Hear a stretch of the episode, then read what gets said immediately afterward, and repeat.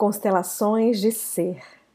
Seja muito bem-vinda, seja muito bem-vindo. Meu nome é Nirvana Marinho e eu venho aqui te contar um pouco mais desse caminhar nas constelações do método cardinal.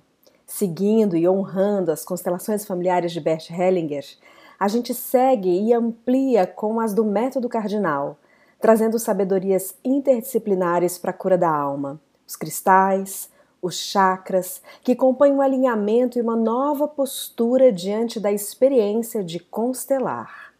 Um espaço de encontro consigo, com a sua própria história e com novas possibilidades de estar com isso, tudo na alegria e na conexão com a vida.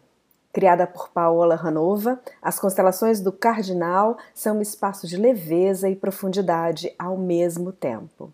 Vamos juntos. Constelações de Ser esse é o episódio segundo de 2023 que vem trazendo uma série de palavras do campo da constelação para a gente refletir juntas como a gente pode entendê-las de uma maneira diferente ou de vários pontos de vista que podem aparecer na experiência quando a gente mergulha na nossa própria alma e na nossa própria história.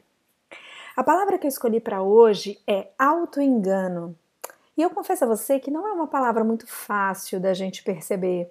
Porque, como a palavra anterior, resistência, do episódio anterior que você está super convidado a ouvir, é uma palavra que vai ser gatilho para você agora, porque a gente não quer admitir que a gente está se enganando.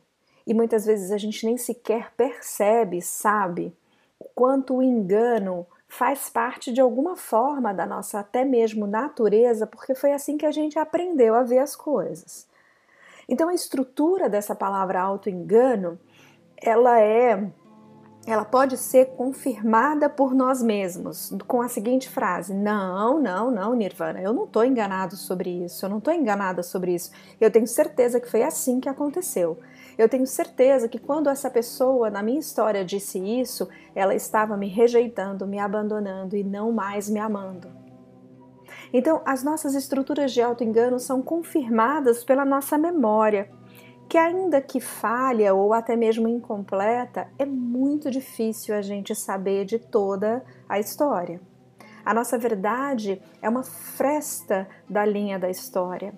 E o nosso auto-engano mora nessa condição limitada da nossa percepção de olhar para a nossa própria história.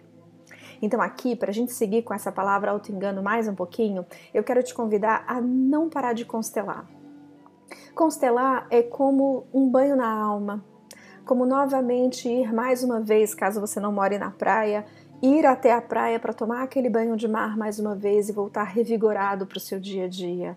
É um revigorar da alma. Constelar e representar é a oportunidade da gente ir abrindo essa fresta de visão da nossa própria história a partir do aprendizado de tantas histórias que se abrem num campo de constelação. Dito isso, eu quero te dizer que essa palavra autoengano, ela vai exigir de você um longo aprendizado. Seja muito paciente e gentil consigo mesmo. É não tão válido, eu diria, dizer a si mesmo estou me enganando ou isto é um engano. Isso não resolve a equação das tuas questões, das tuas dores ou até mesmo do problema, porque mais uma vez a gente não conhece toda a história, pregressa, atual e tampouco a do futuro. O que a gente sabe e pode sentir sobre a palavra auto-engano é aquilo que ela nos ensina na raiz do parar para perceber. É o será. É a persistência do silêncio. É o esperar mais um pouquinho. É ter a tolerância para consigo de que nem tudo que parece é e nem toda a verdade se encerrou naquilo que aconteceu. Portanto, sempre que você se deparar com alguma sensação de auto-engano, novamente, respire profundo, feche os olhos, abrace você mesmo, talvez até mesmo fisicamente. Pegue seus dois braços e se entrelace. Ame aquele instante onde o erro, o equívoco, a falha, a não visão, a limitação te trouxe basicamente até aqui. E é isso que você sabe agora. Talvez a partir de então seja possível verificar o quão enganado você está, equivocado, olhou por um ponto de vista estreito aquela situação. a situação é mais ampla, eu posso dar um sobrevoo nela e percebê-la de uma forma diferente? Talvez você não vá então praticar o autoacerto, mas sim você vai poder ver a mesma situação uma perspectiva diferente. O antídoto do auto-engano é uma nova perspectiva.